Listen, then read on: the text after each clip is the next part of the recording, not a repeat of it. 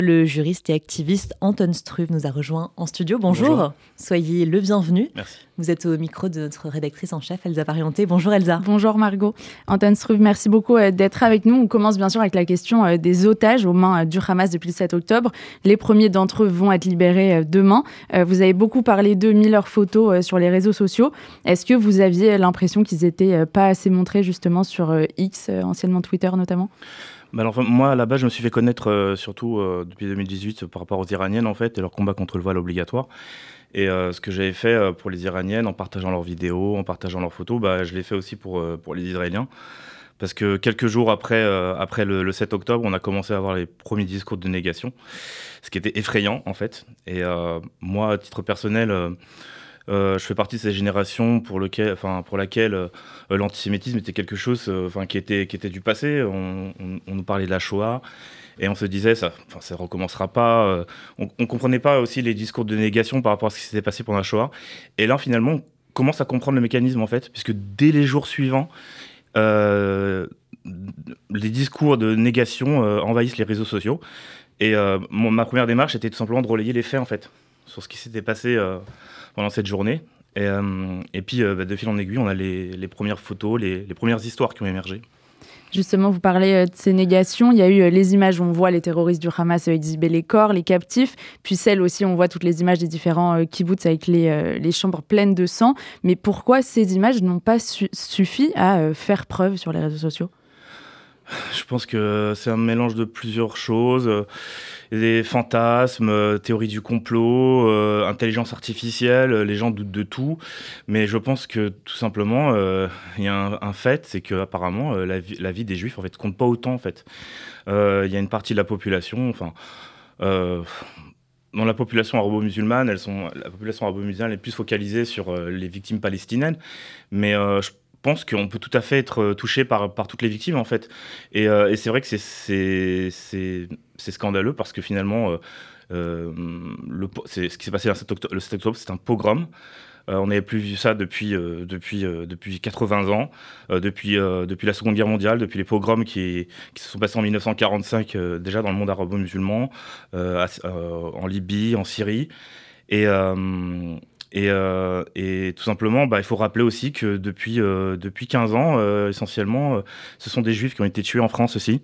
L'hypercacher, l'école Azoratora, Ilan Halimi, Sarah Halimi. Donc, au bout d'un moment, une espèce de discours de victimisation.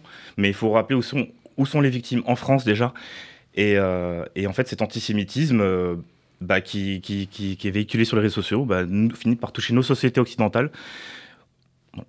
Mais qu'est-ce qui fait sur les réseaux sociaux que justement cet antisémitisme, ces propos euh, antisémites et de haine de façon générale euh, arrivent à, ce niveau de viralité? Est-ce qu'il y a des choses concrètes qui les rendent plus visibles que la vérité ou que des paroles plus apaisées? Je pense que certains discours à l'extrême gauche euh, bah, véhiculent, quelque part un, un petit peu ou alimentent euh, l'antisémitisme. Il suffit de voir, euh, par exemple, ce qui s'est passé euh, il y a quelques jours dans un petit village, la fête de village, où le jeune Thomas a été tué.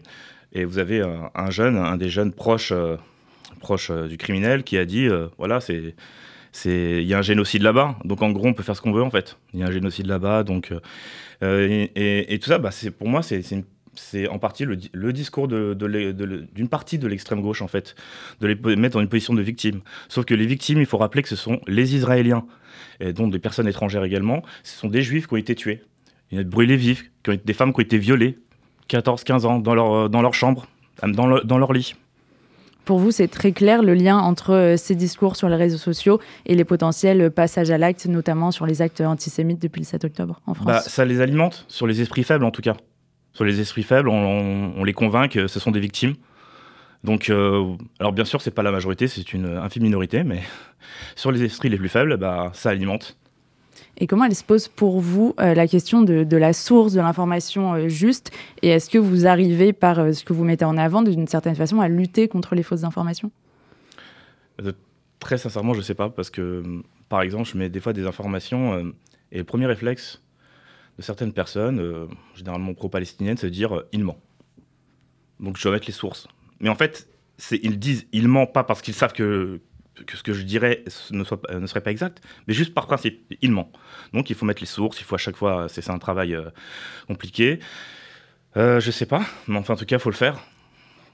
On entend beaucoup parler de la guerre euh, de communication en plus de la guerre euh, de terrain qui serait presque aussi importante, donc entre le Hamas et Israël, mais aussi a des répercussions évidemment en France.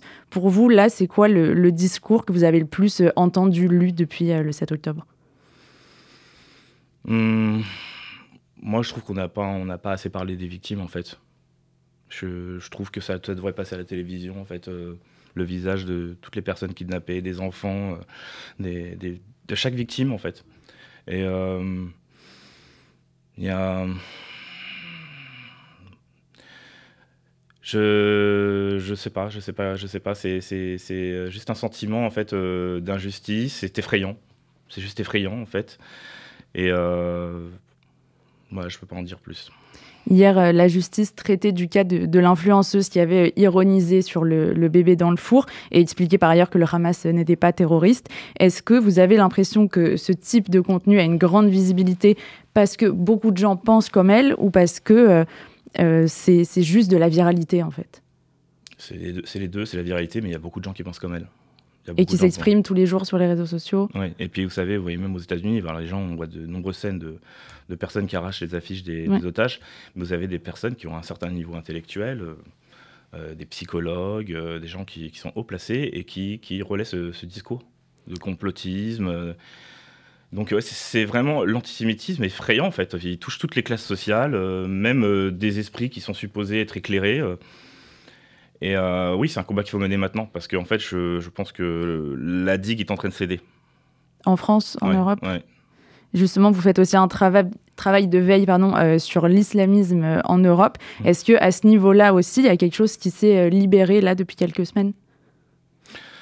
Oui, ça fait, ça fait, je crois, si les gens n'ont pas encore compris, ça fait longtemps maintenant.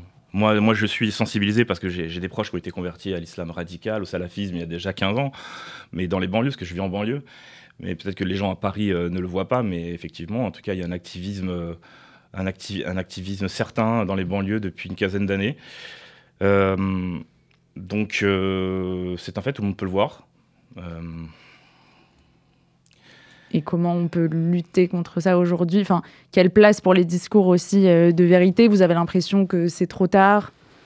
Alors, moi, à titre personnel, j'ai pensé, par exemple, en relayant euh, le combat des Iraniens contre le voile obligatoire, c'était une façon de s'adresser aussi, alors de les soutenir, mais de s'adresser aussi à nos compatriotes musulmans, de leur montrer que le monde musulman, c'est pas que ça. C'est pas que le salafisme, c'est pas que les, frères musulmans, c'est aussi des femmes qui luttent pour leur émancipation. Elles sont musulmanes et, euh, elles ne veulent pas le porter le voile. Donc, euh, on, à la fois, on les soutient et on s'adresse aussi à nos compatriotes en leur disant, regardez, vous pouvez être musulmane et pour avoir, avoir d'autres valeurs, en fait, les valeurs d'émancipation, les valeurs d'égalité entre les femmes et les hommes. Donc pour vous, votre combat depuis, euh, vous avez lancé euh, Nous sommes leur voix, cette campagne en soutien aux femmes iraniennes en 2018-2019.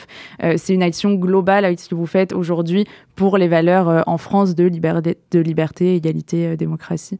C'est, ça se rejoint. C'est, cohérent en fait, tout simplement, c'est cohérent. il faut lutter, puis en même temps, il faut essayer de ne pas exclure. parce que personne n'a intérêt à une guerre civile parce qu'il faut être complètement fou pour vouloir une guerre civile, parce qu'on a tous des amis, euh, des amis euh, musulmans, parce qu'on n'a pas envie qu'un euh, jour des gens s'en prennent à eux. Donc en fait, on essaie d'éviter d'en arriver là, en fait, et de trouver un, moyen d'échange, un, espace d'échange, et puis en même temps tout en étant ferme, tout en étant ferme sur les principes. Merci beaucoup, Anton Struve, juriste et activiste, d'avoir été notre invité ce matin sur RCJ.